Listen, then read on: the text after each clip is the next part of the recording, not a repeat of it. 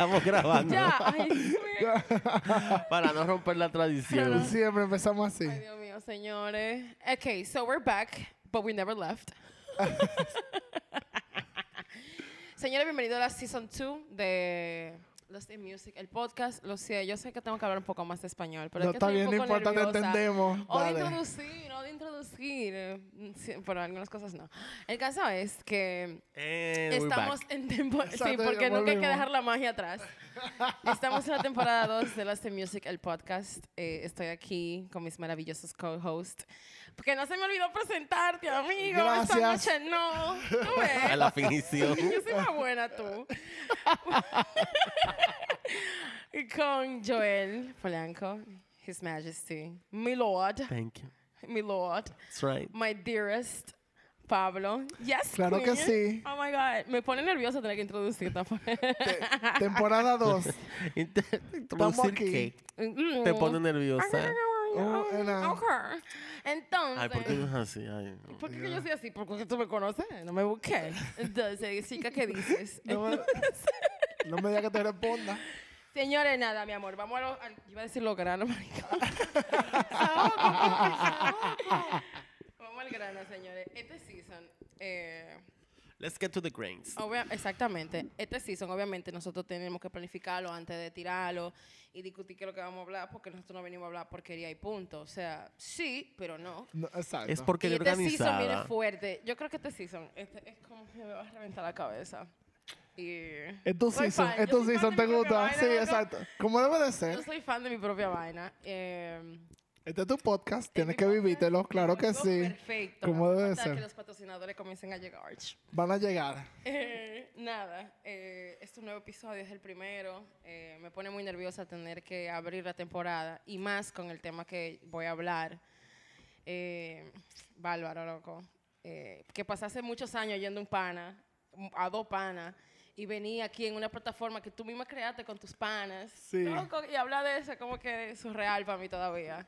Y para público general, que entienda. Full, claro. eh, son gente muy que, son raperos muy queridos. Entonces, yo sé que a la gente le va a gustar este episodio. Eh, de verdad, lo hago desde, el- desde la, no sé, desde el cariño, desde el punto fan y de lo hago con pila de humildad, porque tampoco creo que me lo sé todo ni nada.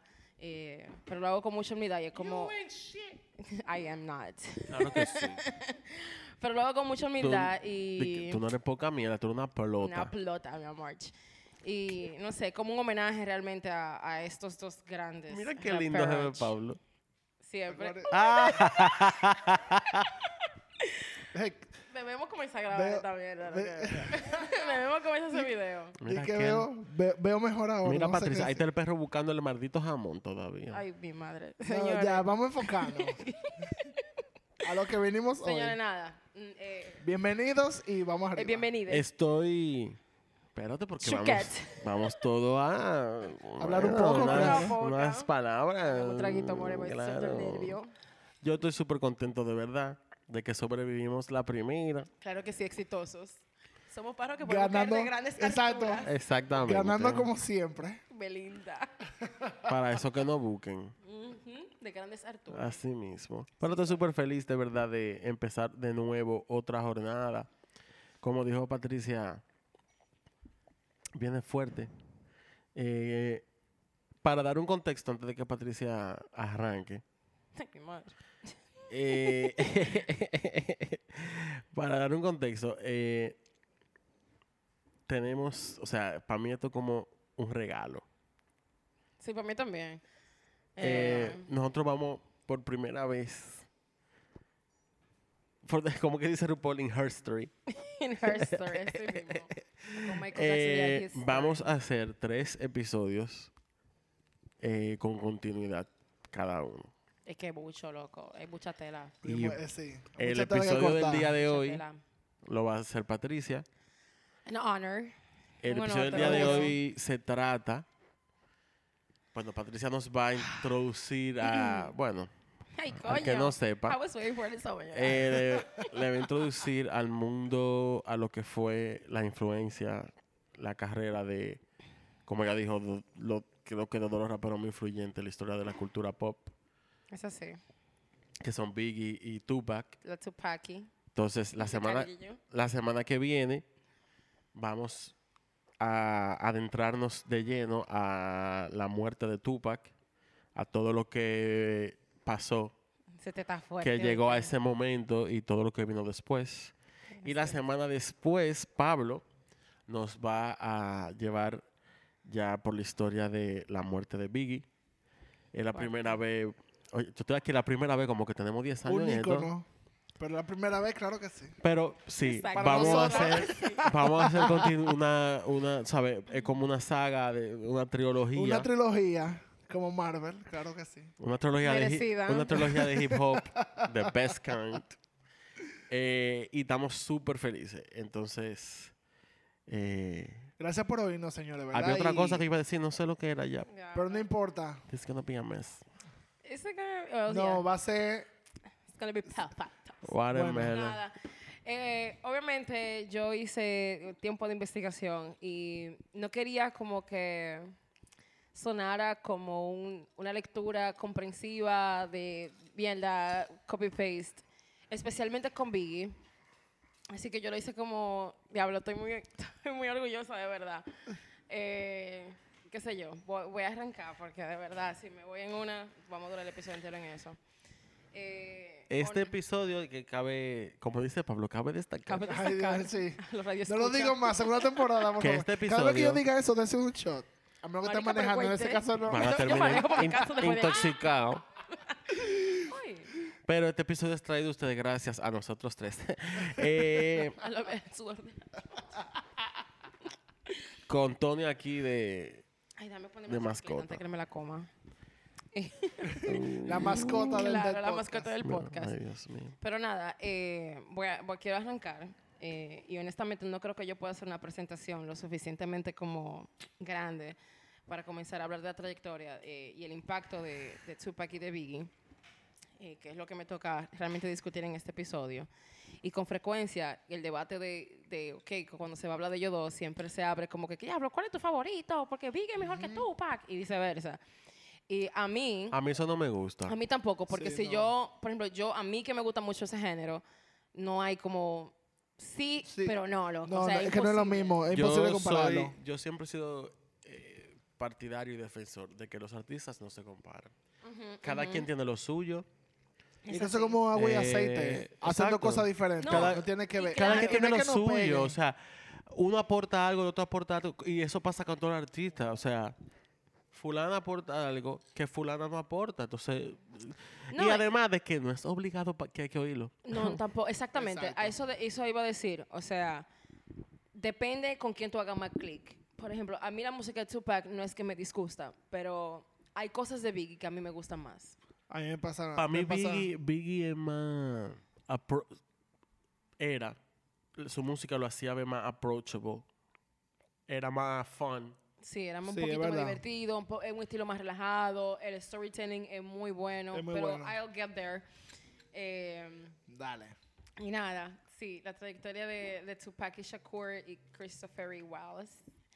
Nada, eh, yo voy a comenzar con, con Biggie porque honestamente soy una mega fan. Eh, sí, yo que, de verdad, cualquiera que esté escuchando esto, yo creo que me va a entender pila. Y es porque, como mencioné ahorita, el storytelling y el vocabulario que manejaba Biggie y el personaje que él fue y que sigue siendo ha influenciado mucho en, en mi personalidad, en mi estilo de vestir y, y todo eso. O sea, nada. Eh, Notorious B.I.G., Biggie Smalls o simplemente Biggie, eh, cuyo nombre de pila es Christopher Wallace, nació el mayo 21 del 72 en Bed-Stuy, Brooklyn, New York, donde el hip hop en esa época eh, Como el canal de CW. comenzó a tener un auge eh, en ese tiempo como nueva cultura. Eh, se dice que él mismo se pone el nombre artístico de, de Biggie eh, por la razón de que él era un hombre en sobrepeso. Y quería, quiero hablar un poquito de eso, pero no me quiero ir en uno tampoco en ese tema porque eso no tiene, no hace tanto peso en lo que realmente es como artista, pero, No pun intended. exacto, Exacto. pero eh, me, me tripió mucho porque durante la investigación, siempre, cada vez que tengo que investigar acerca de un artista, me pongo a escuchar su música y vaina. Y hay una canción en particular que se llama One More Chance, eh, que, coño, la, he- la he escuchado pila de veces, pero ayer, perdón, esta mañana, como a las seis, eh, me hizo clic algo y fue muy, qué sé yo. En, el- en esa canción él, él tiene un bar que dice, Black and ugly as ever, however, I say Coogee down to the socks. O sea, el pana usaba esa misma vaina, esa vulnerabilidad de que la gente le dijera que él era gordo, que era feo, que era negro. Él usaba as a weapon como para él mismo defenderse y es como que, ok, ya yo dije que yo era feo, que yo era gordo, que yo era negro y ahora qué tú vas a decir? Exacto. No tiene nada que tiene decir contra mí. decirle, Eso es. Entonces, para mí eso es genial y eso es parte de la magia también de todas las canciones que él tiene. Es el único hijo de una maestra de matemáticas que se llama um, Violeta, Violeta, actually. Eh, y él tomó, y quiero hablar un poquito del- de, la, de la historia del colegio de él, porque dos cosas. Lo primero es que él fue al colegio con Sean Carter, JC, en Buster Rhymes. No relajes. Come on, yo fui al, co- al colegio con un grupo de parámonos comparado con Biggie. Y Pero fueron al mismo colegio al mismo o fue colegio, que. al mismo colegio. Incluso Jay-Z eh, fue muy amigo de Biggie, en verdad. Ah, no relajes. Claro, y tú lo podías ver en presentaciones con él, ellos hangueaban Oh, y toda vaina. Bien, bien. Incluso hay una entrevista que se le hace a Jay-Z donde él dice que ya cuando él sacó su primera producción, ya casi listo para sacar la segunda, él le decía como vamos a mudarnos tú y yo para Atlanta, tú vas a ser mi vecino y vamos a matar, que sí o que tú sabes. Y nada, pero él sí deja el colegio a los 16 años porque ya a los 12 años él estaba jodiendo con venta de droga y otras sustancias. Ey, We are the world. ¿Qué te digo? Está bien, Pero sobre- eso sobreviviendo eso de la era- realidad. exactamente, la sobreviviendo, es su realidad. Y eso es lo que él veía, porque eh, viendo entrevistas de sus amigos, lo que ellos decían era, bueno, al tipo le gustaba el dinero y él tenía que conseguirlo no matter what. O sea, no importa lo que tenía que hacer, tenía que meter mano. No Eh, me deboche, a mí no me deboche. No, te- es su, es su, ¿cómo se dice? Su... no lo justifico, pero lo entiendo. Además, uno hace lo que ve a su alrededor y yo lo, lo entiendo ahí pila. A él sí lo arrestaron en el 89 eh, por eso mismo, por un cargo de, de armas y le dieron cinco años de libertad condicional y después, a un año, más, un año más tarde, lo arrestaron en el Carolina del Norte y ya tú sabes, el tipo era un tremendo, honestamente. Llegó lejos, more, ya. Eh, no, imagínate. Eh, Christopher inició su carrera rapeando eh, en batallas, en batallas como de tiradero, tú me tiras, Sí. yo te tiro, en, en el barrio de él, en Best Eye, en Brooklyn. Entonces, lo que hace es que graban un demo y, y nada, lo graba incluso el que es el DJ, que se hace después DJ de Big Daddy Kane.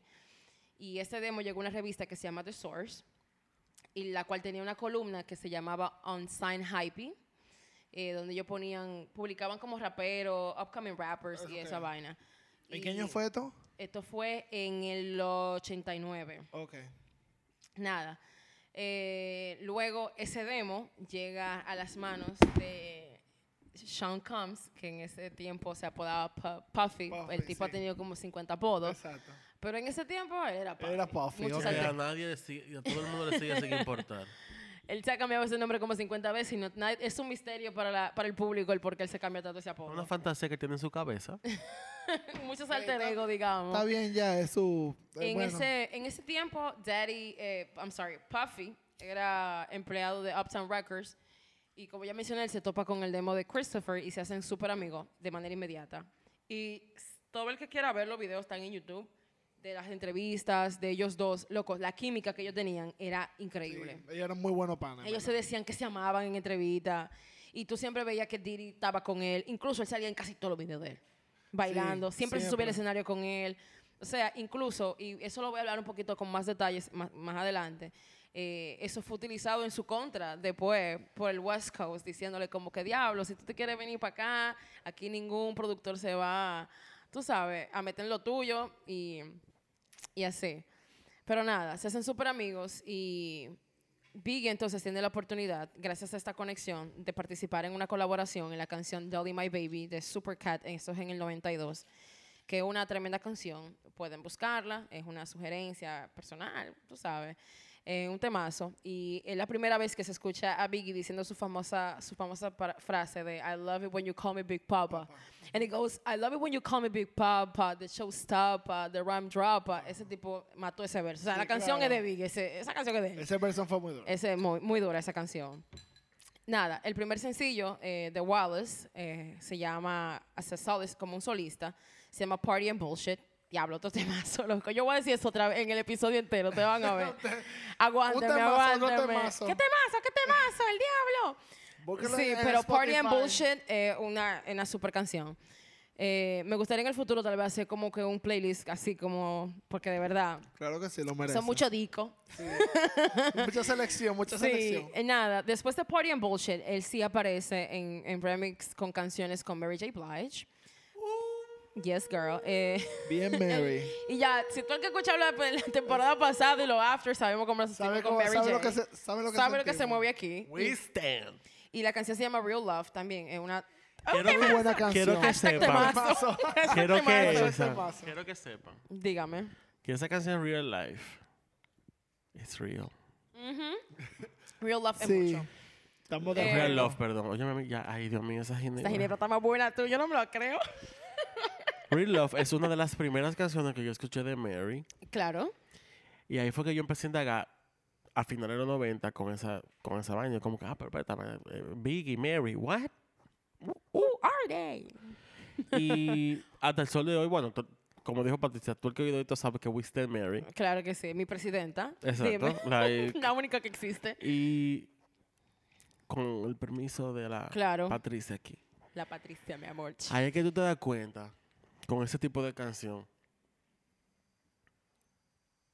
Incluso en esa época. Estamos hablando de Claro. principios de los 90. Así es, en el 92. y 92, ahí es que tú sí. te das cuenta 93. cómo el hip hop tiene canciones que son timeless. No, te Sí, lo- claro. Sí, claro. Que, que superen la, la prueba del La prueba tiempo. del tiempo, Claro. siempre. O sea, Que tú lo oyes ahora y parece esa de canción ahora. es, es- esa canción es espectacular. Eh, Biggie viniendo de donde viene, Mary viniendo de donde viene, que una jeva Claro. con mucho, también con muchas, con mucho, eh, mucho equipaje atrás. Y tú oyes esa vaina y te queda como que, what, what? Es un temazo. Señores, cuando yo digo que es un temazo, yo no digo eso a todo el mundo, ¿eh? Es un temazo. Es un temazo, es muy Ah, buena canción. we be- We be doing shit. El caso. Nada, él también aparece en otra canción que se llama What's the 411. Esa canción. Yo amo esa Hashtag canción. Un temazo, temazo amigo. también. Yo amo esa canción. Hashtag temazo. Y a través también eh, aparece en ot- porque para él poder como que, bueno, para él conseguir su primera producción como solista, él sí tuvo en varios, en varias canciones de varios artistas que ya estaban de- de medianamente establecidos. Eh, Eso, lo que pasa es que eso es muy común, principalmente en ese género. Claro, es así. Donde los artistas nuevos primero, las disqueras los prueban con canciones con otros artistas para medir, bueno, para medir lo que pueden hacer, para medir el camino que van a tomar. Y también la que, que tan- el público que va lo recibe, exacto, cómo recibe el exacto, público claro. qué público te va Tú- ah bueno vamos a hacerte una canción con Mary porque en verdad hip hop pero y vamos a van ver. together, porque que ellos, los dos juntos, es como una, es una mezcla y perfecta. eso hasta el sol de hoy eso se usa muchísimo Sí, claro. Eh, nada, eh, con ese mismo tema de los de montarse en canciones de otros artistas que ya estaban medio establecidos, él se monta en la canción Fly By Your Ear de Craig Mack. Exacto. Ay, señores, hashtag temazo, te lo juro que me van a coger Vamos a, tener- vamos a sacar ese playlist tranquila. entre, eso va. Entre otras colaboraciones con Third Eye, Buster Rhymes y Tupac. Nada, en el ¿Es una 90 colaboración con Tupac? Sí, claro, Sí, porque ya sí Tupac ya- estaba sí, estaba- estaba establecido. establecido, estaba sonando ya. Entonces, tú sabes, y ellos eran, ellos eran panas, independientemente de lo que vamos a hablar ahorita y en otros episodios durante Como esta rapero, trilogía. como rapero, claro, eran y realmente yo llegué a, a escuchar audios de, de, de Biggie diciendo como que en verdad él admiraba a Tupac co- como rapero. Y no es para menos porque Tupac es realmente un buen Él es muy buen- muy Y- buen rapero, en Y lo verdad. sé porque tengo un peluche de Tupac hoy. es ok, gracias. Estamos representando para los el personaje. Para Nada. los que no nos ven, Sí, Sí, tengo un está- de Tupac hoy Tupac, es verdad. Nada, en el 94, eh, Biggie lanza su canción Juicy. Oh. eh, que, diablo, pero no puedo decir temazo. Tengo que buscar otra palabra para decir eso. Bien, yo te ayudo, amiga. Temazo. eh, Un disco. Es un dicazo. O sea, no te pueden. tú no me- Esta canción es genial. eh, It Was All a Dream, ¿qué te digo? Eh, que ese fue su primer hit como solista. Y en ese mismo año, en el 94, él lanza su álbum debut, eh, Ready to Die. Vamos a hablar de ese álbum. Háblame, háblame de ese álbum. Yo me quiero tomar un respiro para hablar de ese álbum, porque de verdad, eh, cuando yo escuché, ese- yo escuché varias canciones antes de escuchar la pieza de trabajo completa. Y yo digo, bueno, ok, par de canciones, mierda, pero el tipo le mete. Pero cuando tú escuchas el cuerpo de trabajo completo, tú dices, no, pero es que el tipo estaba en el 2030, loco, en el 94. Eh, Ready to Die eh, está en la lista de los 500 mejores álbums de lo- todos los tiempos. Por favor. El flow de ese panel. ese Está álbum en el es rank de. Rolling Stones de los mejores 100 álbumes de los 90. Y yo nunca sé si álbumes o álbums. Yo siempre voy a decir álbums porque álbumes. Sí. Álbumes, Sí, ¿verdad? sí. Álbumes de los 90 y el cual le otorga también en el 95 eh, el título de MC del año en los Billboard Music Awards. Loco, ahí está Juicy, ahí está Big Papa. Sí. One more It was all a chance. dream. I used to read word of sex. Oh, tú estás loca. Es increíble Es esa disco, canción. un. Seis, Sí. señores, seis veces platino ese disco. Claro que yes. Wow. Merecido. Bien, sí, Solo en bueno. Estados Unidos. O sea, merecido, de verdad. Eh, el álbum que debu- es- debutó, para dar la fecha en específico, en el 13 de septiembre, bajo los sellos discográficos de Piper Records y Arista Records. En este cuerpo de trabajo, Christopher narra eh, su experiencia vital como un joven criminal, refiriéndose a sí mismo como The Black Frank White, que es un personaje de una película, así mismo, de joseadores, jodedores. Ah, ok, ok. Nice. Eh, Ready to Die es el único disco de estudio publicado por Biggie mientras tuvo vida. Eh, de verdad, no me quiero ir en una con las canciones, pero Gimme the Loot, Juicy, Big Papa, son los temas que cuando naca mi segundo hijo en la cesárea me tienen que poner todas esas canciones.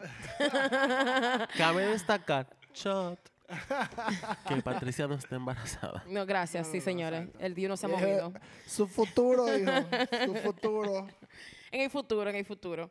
Nada, el álbum, en- de verdad, para resumir, el álbum increíble. Eh, en el 95, Junior Mafia, que es el grupo de raperos conformado, conformados por amigos de él, de- él básicamente lo que hizo fue que él tenía un grupo de amigos, cuando él estaba jodido, y él le dijo, bueno, señores, yo siento que yo me voy a pegar. Yo creo que la conversación fue más o menos así. Me voy a pegar. Yo tengo fe en mí mismo. yo tengo fe en mí. Como debe de ser. yo me que pego, lo vamos a pegar todito. Y eso él hizo. Eh, eh, Junior, Junior Mafia, que, que son las siglas de Master at Fighting Intelligent Attitudes. Diablo, loco. Eh, son los protegidos de Wallace, como ya mencioné, y sacaron el álbum Conspiracy en ese mismo año, donde Big introdujo en el mainstream a dos grandes artistas del género. Eh, uno de ellos es Lil Sis y Lil Kim. Voy a hacer un paréntesis corto aquí para que la gente no se confunda. Sin Biggie no hay Lil Kim. That's it. Y como no hay Biggie, ya no hay Little Kim. That's shady. Eh, ah, esa no es shady. Es de shade, pero es En la verdad. realidad, Es verdad. where her ass was at. Eh, lo bueno es que yo sí tuve la oportunidad, te- la boco, tuve la oportunidad de ver mucho De material. conocer. Ah, ¿Qué pasa, amor? Yo no estuviera aquí, yo estuviera sembrada mi amor en el sitio de encuentro. Eh, donde, de escuchar un audio donde Biggie dice, loco, encontré esta tipa que es súper barrial. Lo digo así como buen dominicano. Encontré esta chamaquita chiquita, así como que le dice. Encontré esta chamaquita chiquita que es súper barrial. Y rapea como el diablo. Rapea como un tigre de la calle. Lo único que tengo que hacer es que ella aprenda a rapear a sí mismo, pero con sex appeal. Tú sabes, hablando de sensualidad. Y ya todo el mundo sabe eh, el, el cuerpo de trabajo de Lil Kim. Lil Kim es... so they fucked. eh, of course, claro que sí. O sea, por Dios, eso le trajo muchísimo problema a él con la esposa que él tenía. Eh, nada. Eh, quiero hablar un poquito del concepto del, de- del álbum porque honestamente no me quiero pasar eso porque es muy importante para mí. Eh, y sí voy a ser una super groupie porque sí soy. Eh, Ready to Die cuenta con un storytelling increíble. Como mencioné al principio del episodio, un vocabulario eh, de verdad súper elevado que uno no se esperaría de un rapero como Biggie, que lo que canta es gangster rap. Que en ese tiempo no era la norma para ningún rapero. Tener un vocabulario extenso, con palabras rebuscadas, para nada. Contiene canciones que realmente con letras que te, te obligan como a pausarla, di que diablo, este tipo en serio dijo eso, porque que hay que escucharla con detenimiento para tú entender la, la historia detrás de cada canción. Eh, es un álbum que te invita a ver la realidad negra, en ese entonces vista por los ojos de un pana que fue abandonado completamente por su padre y de esa misma forma por su madre, porque loco, o sea, tú tienes que meter mano. Y ella obviamente tenía que trabajar y lo tenía abandonado y por eso incluso él se metió en pila de lío por eso. Eh, nada, y ahora él tenía esa voz, esa plataforma para contar esas historias. El álbum realmente es super mega gangster, con tonos ciertamente políticos, porque él habla acerca de la guerra de las drogas, eh, la, La ironía. la ironía, um, y también la brutalidad policial que se vivía en ese tiempo. Eh, la canción Me hace gracia como tú hablas en pasado. Sí, claro. Lo que pasa, bueno, eh, lo siento, que ya está, mu está muerto. Pero sí, todavía está ahí la música, la música no muere. Eh, He died. he died it. Nada, eh, mi canción favorita de, de ese álbum, ay, diablo, yo no puedo decir eso, déjame, no me tomen eso en cuenta, por favor. Eh, hay una canción que se llama, igual que el álbum Ready to Die, que es la historia de un pana que quiere realmente ser un, un joseador, así, el jodedor más grande, el capo más grande. Y cuando por fin consigue su, tú sabes, llega a su meta de ser mejor, se quita la vida porque eso no es vida. Entonces, la letra, hay una parte de la canción que dice, fuck the world, fuck my moms and my girl. My life is played out like Jerry, Jerry Curl, I'm ready to die. Ah, qué maldito disco. Eh, qué maldito disco. Y nada, eh, a finales del 95, eh, Wallace se convirtió en uno de los más famosos y populares raperos de todo el mundo. Fue nombrado liricista del año por The Source y muchos le apodaron The King of New York. Quiero que sepa que The Source todavía es una de las... Perdón, The Source todavía es una de las revistas hip hop más influyentes en el mercado. Sí es. Sí. Hay mucha información incluso de la que se ha puesto en la cuenta de nosotros y todo que ha sido en The Source o en base a cosas que se ha leído en The Source, información que yo tiran. Sí, Eh, es uno de mis fuentes favoritas para buscar información. muy establecidas. Eh, eh, nada, desde los inicios de su carrera, eh, el contenido de las letras de Biggie era siempre muy explícito, muy directo. Eh, su contenido lírico trataba siempre de pandilla, de mafioso, de droga. Fuck you, uh, kill you bitch, fuck you nigga. I'm sorry. So, It's my familia- podcast. Yo puedo, I can't say nigga, nigga. puedes- Ok, so, un sonido familiar. Eh, claro, porque uno canta de lo que conoce. El ingeniero piensa en bien construir. Disney, bien Disney. El ingeniero para piensa para en toda la construir. familia. Eh, nada. Tenía un estilo eh, muy nuevo para la época, eh, un flow adaptado a, cada base y por el cual se diferenciaba de la estrella de ese momento también, del Tupac. El, el flow de Notorious, en verdad, eh, y lo digo como yo que he escuchado las canciones millones de veces, es un flow súper pausado y fluye súper, no sé cómo decir smooth en, en español. Suave. Ah, bueno, súper, pero no, es como Sí, no, yo perfecto quieres decir, en cada perfecto, instrumental. Es verdad. Eh, El flow de ese pan era, era súper directo lo que le iba a decir, pero, pero era, como que de una manera... tan coño. Es como, es como que las pausas que él hacía... Dime, hace- él era muy, muy buen rapero. man. El tipo al final. El flow era muy bueno de él. Nada, y si miramos hacia atrás, todas las, toda la experiencia e influencia, podemos ver que Biggie tuvo un éxito en haciéndose él mismo un ícono dentro de la cultura hip hop. Porque él no solamente te vendía la música, él te vendía como una experiencia completa del gángster más grande. O sea, increíble. Él sí elevó a Brooklyn como, como barrio, eh, que era un área llena de crimen, de violencia y tráfico Pero, de droga. Mija, el apartamento de él y de Faith Evans se vendió hace poco por un millón y pico de dólares. Un cuchitril en Brooklyn. Sí. Qué belleza. Eh, qué belleza. Y, no, y también porque Brooklyn y Nueva York en ese momento también, en, en los, en los 90, eran muy eh, separados. O sea, Brooklyn era projects, era... O sea, desde Sí abajo es. era, era completamente diferente. No. o sea, Ahora no, ahora es... Señores, Nueva York en los 90. eh, Gentrification, ahí está. uh. Nueva York a principios de los 90, ¿sabes? Era una hora de crimen Increíble. increíble. Increíble. Eso sí. Nada. eh, se puede notar mucho la influencia de su linaje, porque su, su linaje es de Jamaica. Y se puede notar mucho en lo, en lo- el flow, El en, flow del en bien- ese, en bien ese caribeño, milky eso tone, en esos undertones también. Nada, Biggie como ícono a finales de los 90, eh, realmente fue el que rescató el rap en, en la parte este, en la costa este. Eh, porque en ese momento la costa oeste eh, Era que era estaba que claro, con grupos como NW, NWA, con Tupac ah, en ese entonces. Estaba Bundles and Harmony era eh, West Coast. Sí, Sí. Ustedes me acusan, pero esos niños. claro. O sea, ahí no hay desperdicio. Wow.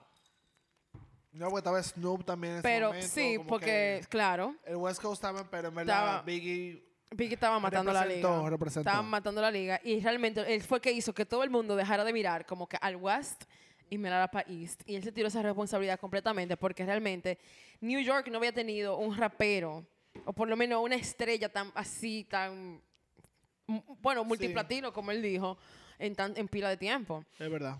Biggie lanzó su álbum Ready to Die y fue como que dominó la escena completa del rap. Y, y fue un cambio, loco, que conmocionó demasiado al mundo del hip hop. Nada, él hizo su propio camino eh, para que todo el mundo dijera como que, mierda, pero hay más cosas. Eh, y nada, por eso sí, él es considerado el rey, de, el rey de New York y el salvador del hip hop de la costa este. Eh, pues nada, eh, sorry.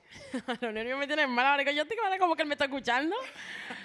Él te, Nada. Él te está escuchando. Tupac might be. Bueno, yo espero que en mi casa que no te. Nada, eh, me quiero mover ya para, para Tupac porque quiero, obviamente, tomarme el tiempo para también hablar de él. Eh, yo creo que mencioné al principio que realmente yo, por, por encima de Tupac, prefiero a Biggie, pero sigo entendiendo que Tupac es muy duro. Entiendo su valor en el hip hop. eh, muy. Ya hablo, Tupac es Tupac. Ya. Tupac es verbo, no es sustantivo, algo así. And have you seen his pictures? Loco, ese tipo estaba buenísimo. Lo tengo, no tengo que ver fotos. Déjame ver mi chichero otra Déjame vez. tu ¿Qué dichero, estás riendo? exacto. así Lo estoy viendo, lo estoy viendo desde aquí. Eh, nada. Loco, de verdad, eh, el contraste entre uno y el otro es tan divino, pero hay una belleza en- entre... Loco, hay una belleza entre ellos dos, porque la responsabilidad que tenía cada uno era tan Completamente de importante acuerdo, que yo creo que exacto. ninguno de los dos lo entendía en ese Entendía lo que momento. tenía. Exacto. Porque así como Biggie tenía la responsabilidad de rescatar el rap en la costa este y de hablar de la realidad que estaba pasando. Y mira que Biggie, independientemente que era un tipo muy creativo, un artista. eh, no era tan artistazo como Tupac. porque a Tupac sí. sí. era un artista y de muchas facetas. O Sí. sea, Más pensado y más... no, que el tipo no solamente era rapero. O sea, él era, era, él era todo, tú sabes. Así que yo entiendo que los fans sean muy apasionados con relación a Tupac. Eso sí lo entiendo, pila. Eh, pero nada. eh, Pero también hablando un poco de, de la- de las diferencias entre los dos, que me gusta mucho eso, porque... Claro, entonces, Porque hablando- te hablé de lo de Biggie, ¿verdad? Que tiene esa responsabilidad con Brooklyn as a borough. Exacto. Pero entonces Tupac viene de un linaje, loco, de tigre caliente, caliente, loco. Estamos hablando de que, yo te voy a hablar de eso un poquito más, pero... No, no, perdón. Sorry, que, que yo hice una seña. Hice una seña que let's not- no fue por nada, fue como que, o sea, Tupac viene de Black Panthers. Así es. Viene de un linaje de Black Panthers, que él tiene entonces la responsabilidad heredada. El que no sepa lo que es Black Panthers, bueno. Diablo, Dios mío, no dura shit, porque es que yo no podría hablar contigo. Eh. Ay. entra en una página que se llama Wikipedia. Ya yo no sé. Ya A yo ella, no- a ella yo no sé. No hay tengo fe No, en el pode- mundo. no podemos... tengo no- fe en A el ella yo no sé qué hacer en ese caso. Yo iba a hacer un comentario super shady, pero no lo voy a hacer porque después la gente se ofende y no deja de escuchar. Entonces, sí, por- ay, porque la gente es sensible. ¿Tú sabes por qué la gente es sensible? La gente es sensible y muere ahora en el 2022 todavía. Ese Cuando, problema. cuando las Quiero mujeres decir- están casando con mujeres, no entiendo. Quiero decir que estoy en shock con lo seria que está la Patricia. Mi amor, porque es que te Es que es un serio. tema, es un tema Es un serio. tema serio para mí. Te voy a decir por qué es un tema serio para mí. Porque como mujer que le gusta el hip hop, Como mujer yo me decidí a cantar.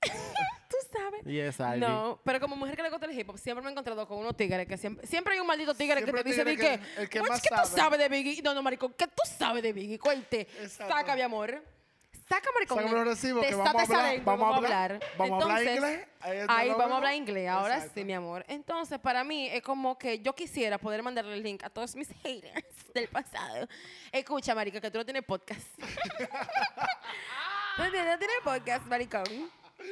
No Quiero que sepan que no apoyamos ese tipo de Yo sí comportamiento. Yo sí lo apoyo. Manden el link a Manden cualquier link, hater. link. Este Es el real mírate. feminismo aquí que está ahora mismo.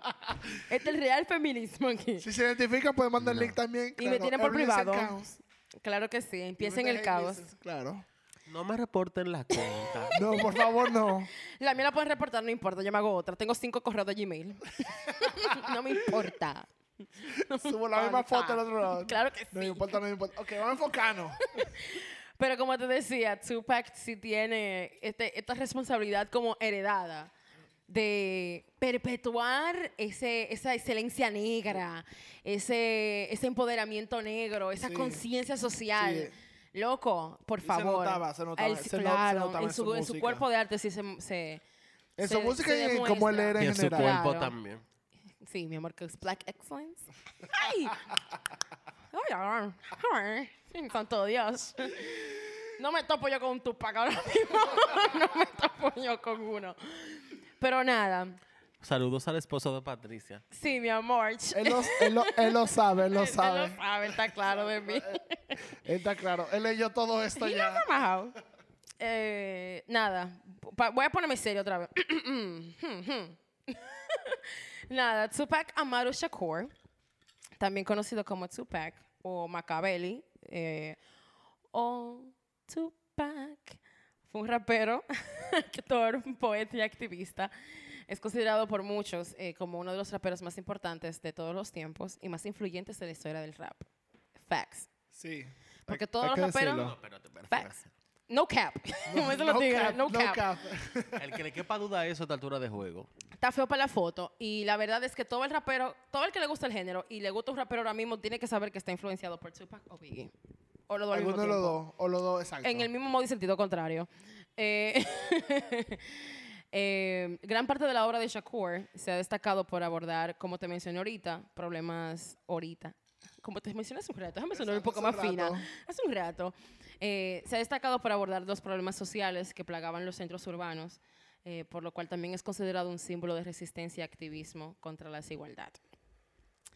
Sí. O sea, se oye en casi todas sus canciones. canciones, De ¿verdad? verdad. Sí. Y las cosas que él decía en entrevistas. Por eso es lo que hablamos eh, em- empezando. Que sí, la, la, la, la lírica de, de Biggie, a pesar de que más sí relajada. son sociales, son políticas, pero son más relajadas. son más relajadas. La de Este Tupac era no. a la yugular. Ese Sí. tipo era la, mire, Tupac era coño, pa, pa, pa, toma. pa, pa. Claro Eh, no, Y si no te gusta, No y si no te gusta, suck this dick. Ah, A mm. Patricia no le gusta. Tú, a mí, yo lo detesto. y caga lo que él quiere más que se lo saque lo mismo.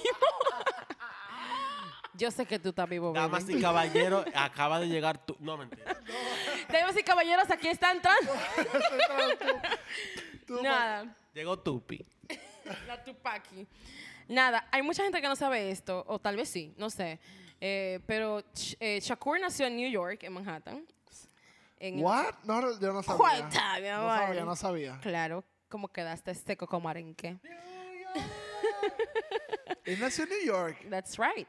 Él era. I know that's right. I know that's right. Big black booty. No me provoque. Entonces, Señores, muchas gracias por hacer que yo me relaje un poco más en este episodio. No, no, porque no, yo porque venía, estamos- aquí- mira, Estamos aquí un para paréntesis. esto. Grave, un paréntesis. Patricia, Yo venía llorando, marico. que- Patricia llegó temblando aquí. Yo, Patricia, tú sabes que no es en vivo que Ay, sale el Agapito. episodio, ¿verdad? Ay, Agapito, escúchame. Nada, en el 88 eh, su familia se trasladó al área de la Bahía de San Francisco. Eh, un mes Bay. antes, sí, claro. Eh, qué heavy esto es lo que yo te voy a decir. Y esto yo no lo sabía. Sí sabía que su familia venía del, del Black Panthers y todo eso. Pero yo no sabía que un mes antes del nacimiento eh, de Tupac, la mamá de él fue juzgada en la ciudad de Nueva York como parte del juicio final contra las 21 panteras. Así es. No relaje. fue- no, no, no. Ella estaban acusando de 150 cargos. En, en resumen, para resumir, porque no te voy a decir los 150, Exacto. pero en resumen, ella estaban era acusando de conspiración contra el gobierno de los Estados Unidos y monumentos de New York. Ok. O sea, Obviamente, sabe- bueno, lo voy, racismo. lo voy a decir, lo voy a decir para el que tal vez no sepa. A Fini fue mucho. No, Mi amor, ella era todo. ella fue todo. Ya fue todo. Mm, Y, y yo me imagino a esa mujer en ese, en ese, en ese courthouse, así Ese con ese exacto. barrigón. No, me muero. Ay, que... Sí, porque ya estaba embarazada. A un mes de nacer el niño.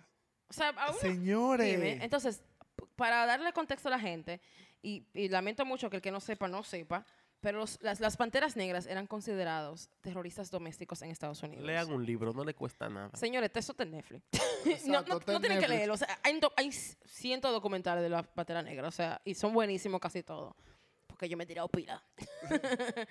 Nada, eh, no solamente su madre, pero otros miembros de la familia de él estuvieron también involucrados en, en el ejército de la liberación de las panteras negras. Porque si, cuando lo metieron preso, se hizo un grupo para meter a la un grupo de la pantera negra para sacar a la pantera negra. Una locura, loco. The Una locura. Y fueron, esa gente fueron condenadas por delitos súper graves y fueron encarcelados. Incluso el padrino de él fue acusado de asesinato en el 68 por matar a un profesor. Y también por sacar de la cárcel a una tipa, loco, que estaba presa. loco, qué maldita lo que era. Nada. En el, en el 84, de la Bahía de San Francisco, la, ma- la, perdón, la familia de Shakur entonces se muda a Maryland. En la escuela, Shakur tenía como que, daba indicios de que iba a ser artista, súper joven. Entonces la familia, lo- su mamá lo pone en una escuela secundaria. Shout out to Maryland. Es muy... shout out to Maryland, you said. That's right, tenemos muchos escuchadores. Qué bueno, then shout out to No, Maryland. de que escuchadores. Como Escu- que dice Pablo, los oyentes. oyentes. Los oyentes. Cojan los términos, por favor. Claro que Hágame el sí. favor y Por favor, ven acá. Pero, pero soy yo que digo escuchadores. Es- Una gente que estudió. oyentes. Ay, co- coño. El caso es que, shout out, de verdad, la mamá de, de, de Tupac, todas las madres deberían hacer lo mismo. Si tu hijo da indicios de que quiere ser artista o cualquier otra cosa, ponle una vaina que sea afín con esa vaina, porque no la, va, no la ponga a coger lucha, loco. ¿Te imaginas tú, Tupac, en un instituto de que como MIT, una vaina así? Por Sí, favor, no, no, no, ya. Nadie sabe si está ahí ahora. Girl.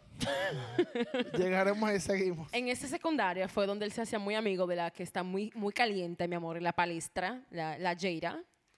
Ellos era- salieron y todo, ¿no fue? Ellos eran de que super, ellos eran de que super amigos. Ellos, of- claro que they fucking fuck. O sea, ¿de qué tú me estás hablando, Dime. muchacho? Esa obsesión eso de tantos años después de la muerte de él no es nada más de que de amistad. Yo nunca quería tanto un amigo. Nunca, nunca, nunca tanto amigo. Yo te quiero los primeros cinco años después de muerto, pero dime. tipo- Y yo te lloro y todo, pero después de ahí, claro que sí. la vida sigue. Pero nada, ellos se conocieron ahí. Se convirtió entonces ella en la inspiración de muchos de los poemas de él, porque como mencioné, el tipo era un poeta. Eh, después de su muerte, la misma Jada eh, diría que Shakur fue uno de sus mejores amigos, que era como su hermano, y que iba más allá de una amistad. ¡Cuenta, marica! Cuenta- Ay, Dios va mucho. Oh, Va mucho más allá, linda. vamos a pasar allá, pero sabemos lo tuyo, Jaira. Claro. No- toxicóloga. No, tomamos más sonido que... El tipo de relación mucho. que ellos tenían, dice ella, solo se consigue una vez en la vida. Diablo, pero que es romántica, maricón. Yo te eso quiero lo, mucho. eso lo de ella. Eso lo de ella. Nada, él entra luego en contacto con la Liga Juvenil Comunista de los Estados Unidos, sobre todo, Mari. sobre todo, entonces... Como eh, si no fuera como si, poco. como si no fuera nada. El tipo también estaba en esa. Incluso se lo metió la hija del director de la sede local del Eso me- Partido Comunista de Estados Unidos. No Sí, relaje. Claro que sí. Él ponía ese huevo en mujeres muy interesante. Eso me acuerda a un video que me mandaron. De que cuando las cosas no se pueden poner peores. De que no, ya la cosa no se puede poner peor. Las cosas. Surprise, surprise. Siempre, siempre hay una posibilidad. Nada. eh, nada, después de Maryland, ellos se mudan a una ciudad que se llama Marin City, en California, que es bien pequeñita y en esa época bastante empobrecida. Eh, más tarde, en el 93, él se trasladó a Los Ángeles para perseguir su carrera musical. Eh, inicialmente, él comenzó una gira como bailarín de apoyo eh, para un grupo de hip hop alternativo que se llama Digital Underground. Necesito ver esos videos ya. Yo no los pude encontrar. Pero, y mira que los busqué, porque yo necesitaba ver esos videos. ¿En qué Nada. año fue esto? Lo sabemos. Eh, Eight- sí, late cuando 80s. él se... No, early 90s. Early 90s, ok. Perfecto. Entonces, nada. Él lanza su primer álbum, Tupacalypse Now. Eh, se convirtió en una figura central del West Coast hip hop, eh, introduciendo temas sociales en el género en un momento donde el gangsta rap era la corriente dominante.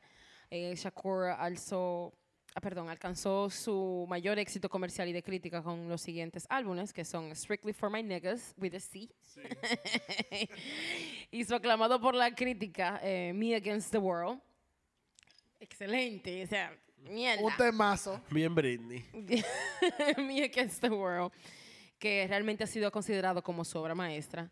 Eh, es un cuerpo, honestamente, Yo lo he oído muy bueno, en ¿verdad? eh, es un cuerpo de trabajo espectacular. Es y, muy y bueno, cohesi- es y muy, cohesivo, muy- Que, que encapsula todos los matices que conforman la personalidad complicada de Tupac.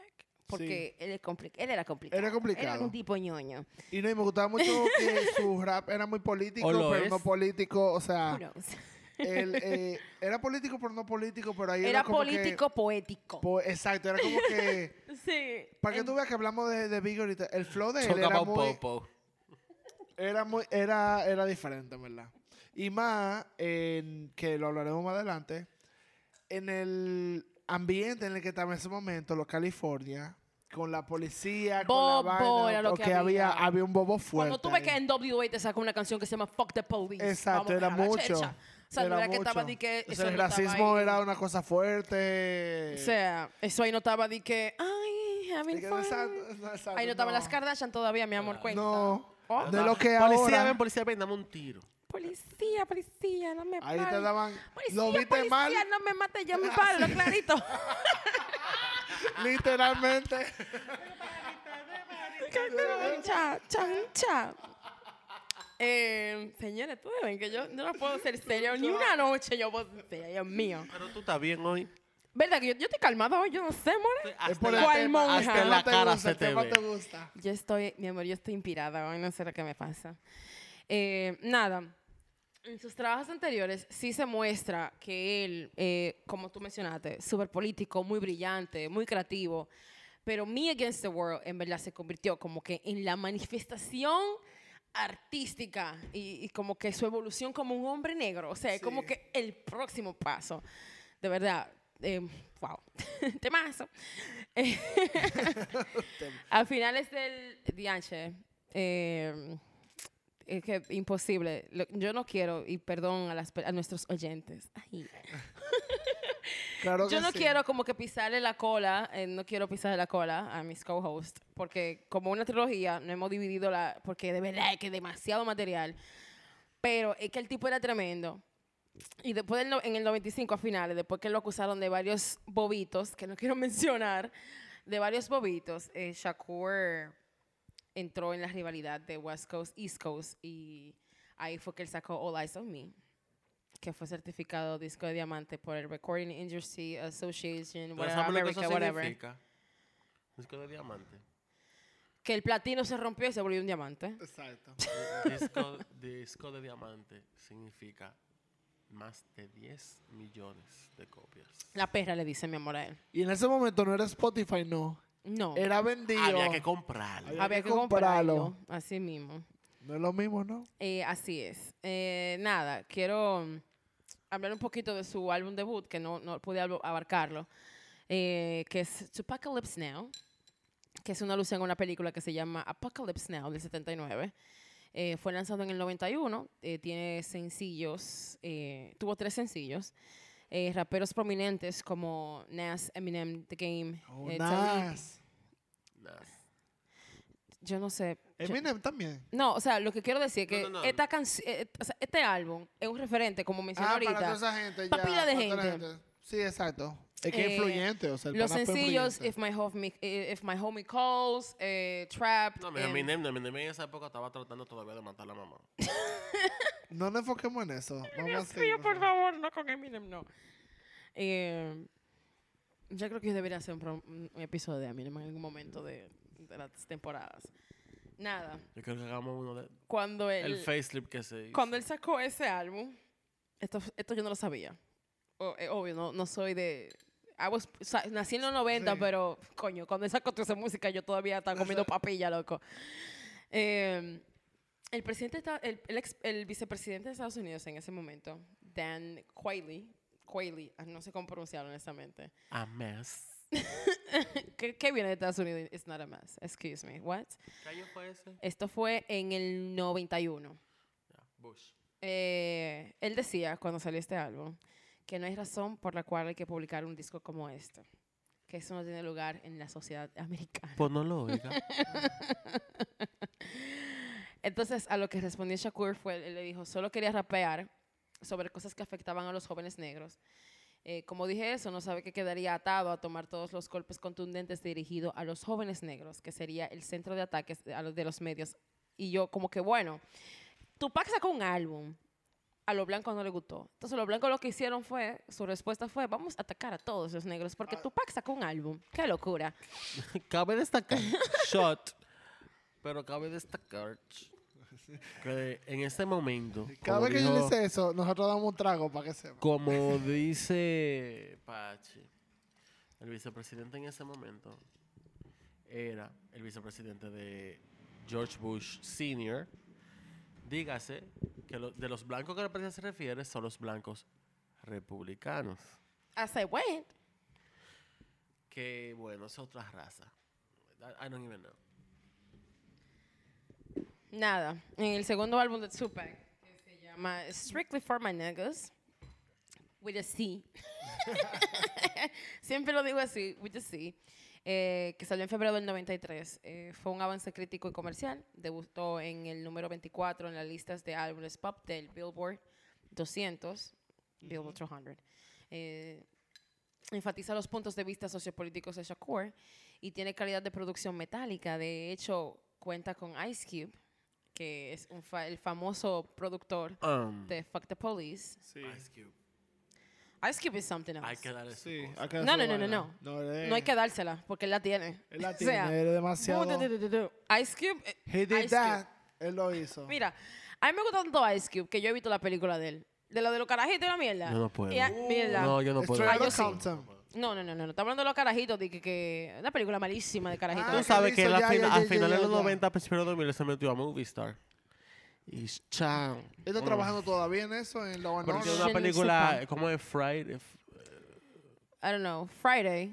Friday. Claro, Friday. Esa película es, Es icónica. buenísima, es es de culto. Es de culto. Es de culto. total. Culto. Yo ahorita como buena. Damn. Sorry, I had to. I had to. Eh, mm, sí. Nada, que, que él mismo. eh, nada, él le produce varias canciones a, a, a Tupac en este álbum. El, el lanzamiento en vinilo, en el lado A, de las pistas 8, perdón, de las pistas 1 a la 8, se, está- se llama Black Side. Mientras que el lado B del 9 al 16 se llama Dark Side. The Blackity Black. Eh, el álbum tiene sencillos como I Get Around, eh, que es un himno realmente de, de party, y cuenta con los miembros de Digital Underground, Shock G y Money B, que representan el avance popular de, de Tupac, ya te, imagínate. Eh, Shakur, eh, como ya dijimos, pila de veces durante el episodio, es uno de los artistas musicales con mayor ventas en todos los tiempos, habiendo vendido más de 75 millones de discos en todo el mundo. Eh, en el 2002 fue incluido en el Salón de la Fama del Hip Hop. En el 2017 fue incluido en el Salón de la Fama del Rock and Roll durante su primer año de elegibilidad. durante su primer año. I don't know how to pronounce that word. Elegibilidad. Elegibilidad, exacto. Además, la revista Rolling Stones incluyó a Shakur en la su lista de los 100 mejores artistas de todos los tiempos, ocupando el puesto 86. Eh, fuera de la música, eh, Shakur tuvo éxito considerable como actor, con papeles estelares como Bishop en Juice en el 92. Ah, yes, that's right, with Janet. Eh, Lucky en Poetic Justice, que eso es lo que dice mi polo chat atrás aquí. en el 93, donde actuó con Janet Jackson, que mis trenzas incluso, así que yo le digo, de Janet Jackson Sí, braids. en verdad. Eh, Bellas. Thank you, of course. Of course, claro que sí. pero hizo también de Ezequiel en Gridlock en el 97, de Jake en Gang Related en el 97, y casi todas tuvieron elogios de la crítica realmente. Entonces, eh, ya habiendo abarcado la trayectoria de ambos eh, como artistas, yo quiero hablar entonces eh, ahora un poquito de la enemistad que había entre ellos. En- Honestamente, yo no entiendo. Yo no, Mierda, no mierda. entendemos. Como que cuando tú Queremos investigas, tú dices, no, los tipos se llevan pila de mal, que sí o qué, pero la verdad es que ellos se llevaban pila de bien hasta que no se llevaron bien. Y es como que esa mierda no tiene sentido para mí. como yo lo veo, o sea, yo lo veo desde afuera, después que yo vi todo lo que tiene que ver, No, viéndolo también eh, ahora como que hubo un malentendido. Biggie le dijo como que, loco, pero ¿por qué tú te estás yendo en una? Y Tupac es como el tipo que no coge esa y no le importa. No le importa, ya. Él es como, para mí que Como, le, Te cogió odio Go. y es el que vaya. para mí que él es Scorpio. Eh, bueno. y tracks. Hay una fecha ahí. El caso es que yo no sé nunca cuál es cuál, I'm sorry, lo siento. es que no tan No somos, no somos esos tipos. esos tipos. Pero la forma en la que ellos se conocieron eh, fue realmente en... Ellos se conocieron en el 93 en Los Ángeles, Biggie, que era un rapero, ya saben, de Brooklyn. Le- Tupac era, yo creo que Géminis. Géminis. ¡Ay, Dios Oh. mío! ¿Don't do that? Lo dañó. Yeah. Y Makes sense. It o sea, claro que tiene sentido. Completamente tiene sentido. Calla, ¿y qué? Seguimos. ¿Qué calla y qué? Ay, se me agarraron la trenza de la silla. Y Vicky también. Otro, bueno, un tipo chilling. Eh, para que vean que la moneda tiene, puede tener dos caras. Hay Geminis que son tranquilos y Geminis que son unos de la gran puta.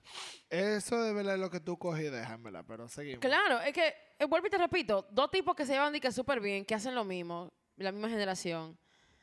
¿Cómo se llevan bien y después están de que, que te odio, te voy a matar, fuck your bitch and the click your claim? What the fuck is that? Eh, nada, Straight man. straight man, black man, I'm sorry. Straight black man. Sí, da- de verdad. Eh, Eso pasa. yo no quiero hablar mucho, bueno, lo hablaré un poquito más adelante, antes de o sea, ya de llegar a los otros episodios, pero eh, esa vaina entre ellos dos, eso es como perpetuando el estereotipo de black on black crime.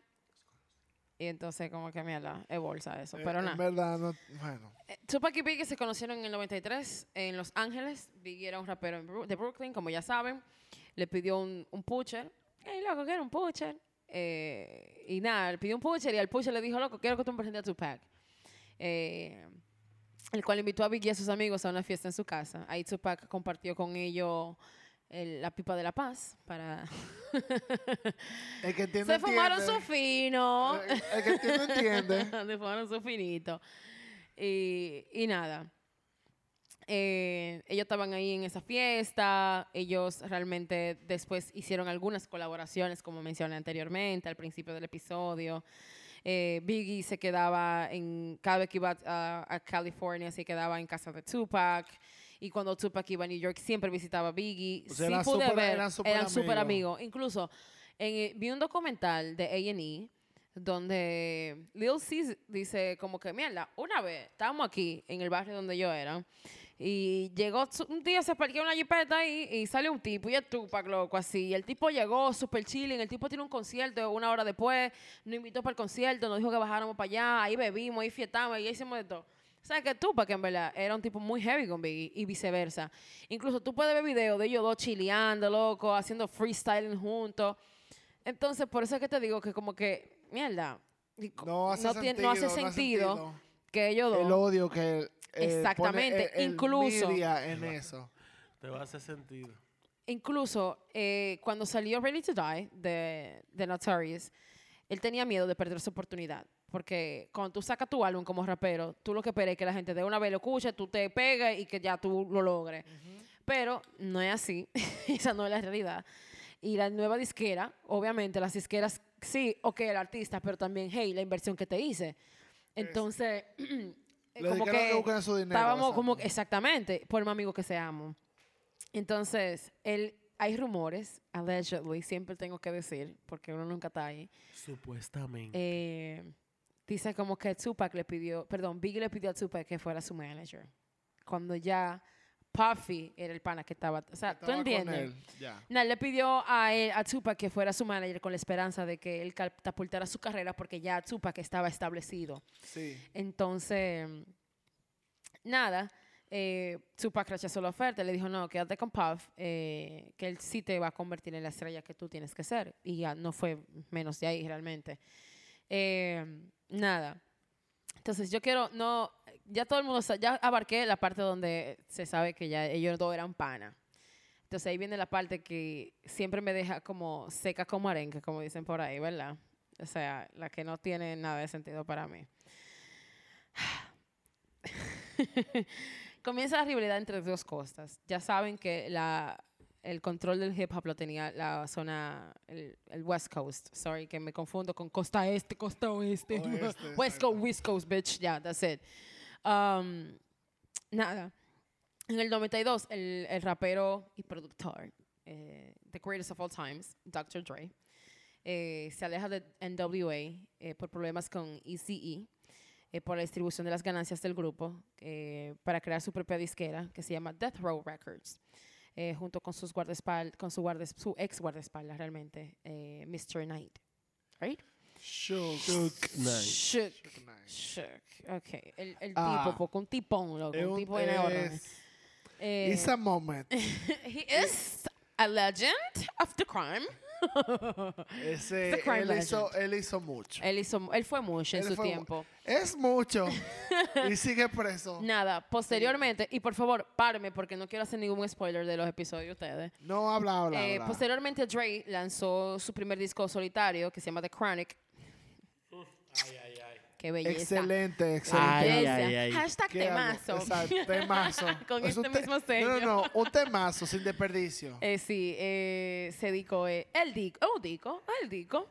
Incluso el que El más la gente conoce, y le- mucha gente no sabe que él ya estaba, estaba una poca muerto, pero Estaba adulto, sí. eh, en verdad es un maldito disco. El di- es un batazo. El, el nada, eh, este, ese mismo álbum, The Chronic, recibe tres, quiero, no quiero pasar por alto la oportunidad para decirlo, tres discos de platino y fue incluido entre los 500 mejores álbumes de todos los tiempos, según la revista Rolling Stones. Eh, Death Row Records trajo el rap. eh, esa gente metieron, esa gente son el West Coast, ya. Porque ellos fueron los que introdujeron entonces a Tupac, trajeron a Snoop Dogg. Entonces, dime. Eh, del Mi otro mamá lado, mi mamá ni- mamá ni del otro lado, refrescando de la memoria, recuerden que tenemos a Sean Combs, Puff Daddy, eh, que inició su Bad Boy Records en el 93. Eh, él intentó realmente llevarse a Tupac para el East Coast, pero no tuvo éxito porque él ya estaba firmado con la gente del West Coast. Exacto. Eh, en el 94, perdón, eh, él firma con Notorious B.I.G. Eh, Tupac en ese momento, sin tratar de hacer ningún spoiler, él estaba preso. él estaba preso. Eh, y nada, comienza todo cuando ellos están en un estudio de grabación. eh, y a Tupac le hacen como un atentado debajo y todo el mundo de la disquera del, East Coast estaba arriba. Entonces lo que asumió de una vez fue que los tigres de East Coast fue lo que le hicieron esa mierda. Y todo el mundo como que, ¿huh? Nada, después de eso, obviamente, él tira su canción All Eyes on Me, que fue dedicada realmente a esa vaina. Sí. Eh, como haciéndole ataque a Biggie, a, a- a toda la disquera de Bad Boy Exacto. Records. Eh, y así fue que comenzó ese fuego fuerte. Y todo el mundo, o sea, loco, mira, yo vi la, la o sea, yo vi varias personas del crew de, de Biggie hablando de esa vaina y todo el mundo estaba súper preocupado por Tupac. Todo el mundo está preocupado. Es como que, mierda, loco, ¿qué te pasó el diablo? Y el tipo lo que hizo fue de que sacarle el dedo y se lo mandó para la mierda. Y todo el mundo quedó como, a mí no me "¿Cómo- jodan, yo qué- qué resuelvo, bye". significa esa mierda? Y después el tipo saca esa mierda. Nada. la lucha entre, entre Shakur y, y Wallace eh, inició ahí. Pero poco des- eh, ahí lo metieron preso después, porque es que Tupac siempre estaba en algo, ese tipo siempre estaba en una mierda. Eh, cuando él salió, respondió con ese diss eh, y también tiró una canción que se llama Hit 'em Up. Shit, te voy a decir, déjame pararme para hablar esa mierda. A mí me está preguntando si yo escuchaba ese disco. Una mujer que se tuvo que pararse, se muchacho. Hit 'em up, señores. Eh, yo, no, yo no sé cuál es el equivalente. eh, ah, bueno. Un equivalente popular ahora sería. eh, y el miedo que le tienen a la greña. Algo así, loco. Mira, eh, yo sabía que te iba a doblar desde que yo te vi. tú te salvaste porque sí, él no me dio para ti. Con la que tú fronteas, yo se lo metí. Ah, loco, My, my, my. El miedo que le la greña. Nada, en ese, en ese disco, señores, el pana insulta a Biggie. Loco, bobo, de verdad. bobo. Claro. Claro, eh, él sacó Against All Odds, eh, él sacó Bump First. Eh, loco, Bye, en verdad. O sea, está mal, pero me encantan Claro. esos rap battles que había en the 90s. Eh, sin a eso, desperdicio. ¿Te- ¿Nos recuerdas que en un after que hablamos de la tiradera Ajá. y cómo es cultura hip hop? Bien, bien. Ah, Vamos a dejar ¿De qué la Esta ahí? tiradera de verdad. Lo de ahora fue No, un disparate. oye, ahora, claro que sí, sí, claro que pero sí, no pero vamos, yo no voy a de desear que cultura. Residente y el otro se, tiren, se den tiro, maricón, para que sea hip hop. Vamos a ser serios, porque no quiero que nadie No, muera. no, para mí hay que darse tiro. No, porque Eh, al final. Es mentira, es mentira. No. No hay que darse tiro, señores. No, don't do that shit. Por favor, no hagan Oye. eso. A menos que. No, mentira. No, no, no le hagan caso. Eh, hubieron varias, va- yo no, de verdad, yo creo que ustedes van a hablar de todo este episodio, pero por encimita lo voy a decir. Hubieron varios momentos incómodos donde en premiaciones, en específico en una, hubo una tiradera fuerte que uno pensaba que esa gente se iban a entrar a tiro ahí Entra golpe. Bueno, yo he visto ese pietaje y. Yo lo vi también, Es marica. fuerte. O sea, bobo es lo La que gente. es- Bobo. la- Bobo. mira, que había bobo. hubo gente que se agarró de la silla. Bobote. Y Snoop ¿de Dogg qué? no es ninguna paloma blanca, Aquí- mi no. amor. No, esto no, No, coge es ninguna esa. gaviota mansa. Por eso estuvo en, en, en- en juicio por asesinato y todo. Él no es ninguna gaviota mansa. Y tú lo ves en ese premio, mi amor, dando, diciéndose, mi amor, hasta barriga verde. Como claro mínimo, que sí, claro. como deben de hacerlo para entretener a su público. Pero esa es la cultura. Realmente, Bueno, bueno. bueno, era la Bueno. cultura en ese momento. En Ya, ese momento, pero ya es. Vamos a dejar la chercha. Eso no se usa. Eh, eh, honestamente, eh, si uno se pone a ver, a buscar en YouTube, en la YouTube, y como dice yo, eh, eh, la- las opiniones de cada rapero acerca del, del beef que ellos tenían entre costa y costa, era como, mierda, loco, somos dos raperos tirándonos. No es tan grave como la gente No. piensa. No es tan grave. O sea, la, la o sea, el mainstream media realmente fue que jodió todo, Todo loco eso. Eso, esa. fue que jodió todo, loco. Y eso es ¿Por lo que se qué? entiende. Porque no era para uno cogérselo tan a pecho. No, te lo, era para cosas. Y lo decían.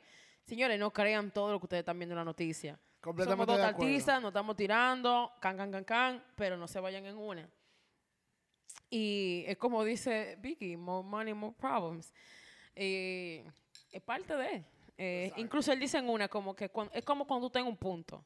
Cuando tú coges un punto, tú no coges el punto nada más, tú también coges la envidia que está que rodea ese punto. Ese punto, es verdad. ¿Qué punto? Un punto de punto. encuentro. un punto de ¿De encuentro. qué tú Un hablas? punto ¿Qué de punto? podcast. Un punto de conversación.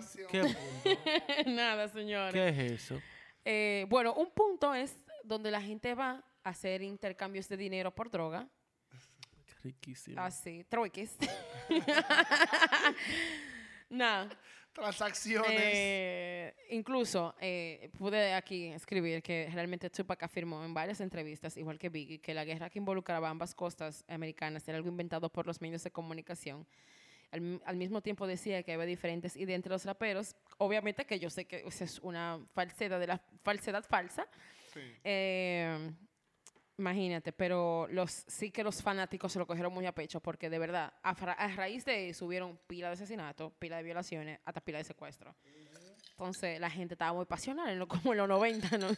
Era que no había Instagram. Es que no había no había Instagram. No había redes sociales para poder entretenerse. Para concluir la- lo- el tema de la rivalidad, porque no me quiero ir mucho en eso, eh, porque honestamente no quiero hacer ningún tipo de spoiler. Eh, la rivalidad eh, que a, a ojos de muchos fanáticos eh, del hip hop era solamente un gran esquema de marketing.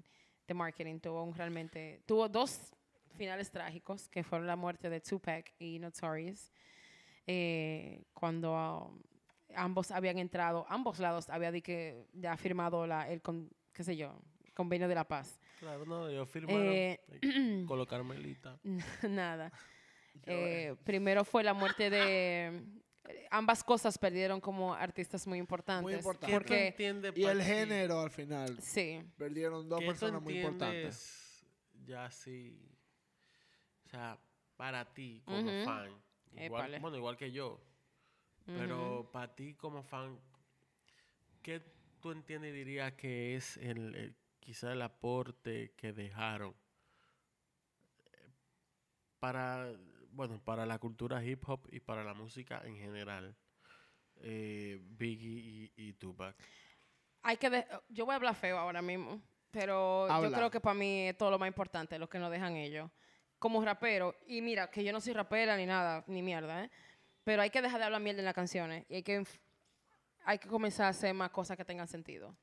Por eso hay raperos que a mí me, que a la gente no le gustan, o dicen que no, porque que no es para tanto. Sí, es para tanto. Por ejemplo, Jay-Z, que es del mismo, de la misma generación de, de Biggie, que se ha mantenido, con, se ha mantenido, loco, él ha sido constante en su estilo. Jay-Z siempre ha brindado un hip hop adulto, un hip hop inteligente, con un vocabulario del diablo. Todo el que escucha cualquier canción de Jay-Z dice, mierda, pero es que ese tipo es demasiado inteligente, loco. Nas también. So, para, Eminem también. para ti el legado de ellos El legado ¿no? de ellos hay que dejar de hablar porque no, no, no, no, no. No, no. Lo pongo como ejemplo porque hay que comenzar a hacer rap- más rap inteligente, porque el rap no es más que un conducto para contar historias Claro. de lo que está pasando. Sí. No me venga a mí con tu no, no, no, no, no, no, no, no, no, no, no, fuck, nah, fuck out Ese mumble, no, mumble ese rap. mumble rap, I don't like it. No, Y es necesario, porque cuando tú vas a la discoteca, tú no quieres oír que a, un tigre lo mataron a las 5 de la mañana No, saliendo claro, de su No, casa. no quieres tú tú. es necesario. Tú quieres Pero- darle, darle hasta abajo. Pero, rapper, rapper, rapper, necesitamos rap inteligente. claro, vamos enfocando en los problemas que importan. Porque realmente el hip hop nace- es un movimiento que nace de la necesidad de contar historias de lo que está pasando en ese momento. Claro. Eh, nada, eh, yo quisiera hablar, quería hablar un poquito de los álbumes, qué sé yo, después de la muerte.